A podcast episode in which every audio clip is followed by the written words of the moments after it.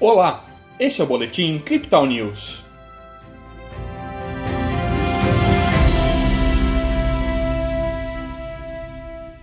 Em meio às reuniões do Fed e do Copom, a Bolsa de Valores brasileira seguiu o mercado internacional e fechou em baixa.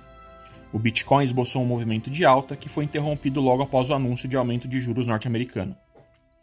Ontem, o Ibovespa apresentou alta de 0,38%. Hoje, o índice reverteu e fechou o dia com queda de 0,51%.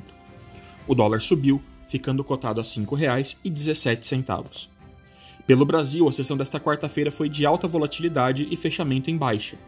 Apesar disso, um certo bom humor é identificado, principalmente no setor do varejo, com a perspectiva do final de ciclo de alta de juros no Brasil. Lá fora, a decisão do Fed foi de encontro com o esperado pelo mercado, com aumento de 75 pontos base na taxa de juros.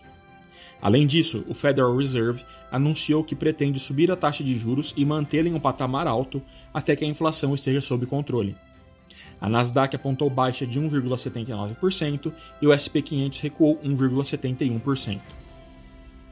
Já o Bitcoin teve um ímpeto de alta assim que o anúncio do Fed ocorreu, atingindo os 20 mil dólares. Logo depois, a criptomoeda de referência corrigiu, retornando aos valores da abertura do dia. Agora, a moeda digital é comercializada a 18.900 dólares. No Brasil, a média de negociação é de R$ 98.300.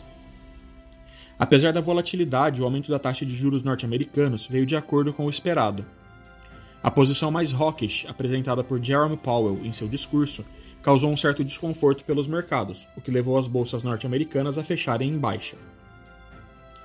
Nas métricas do dia, o suporte do Bitcoin fica em 18.500 dólares e a resistência em 19.400, segundo o indicador de Fibonacci em um tempo gráfico de 24 horas. O RSI vai para 37% com o mercado mais vendido e o MACD segue com suas linhas cruzadas para baixo. Este foi o Boletim Crypto News desta quarta-feira.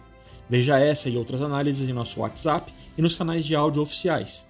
Siga a gente também nas redes sociais para acompanhar o dia a dia de nossa equipe.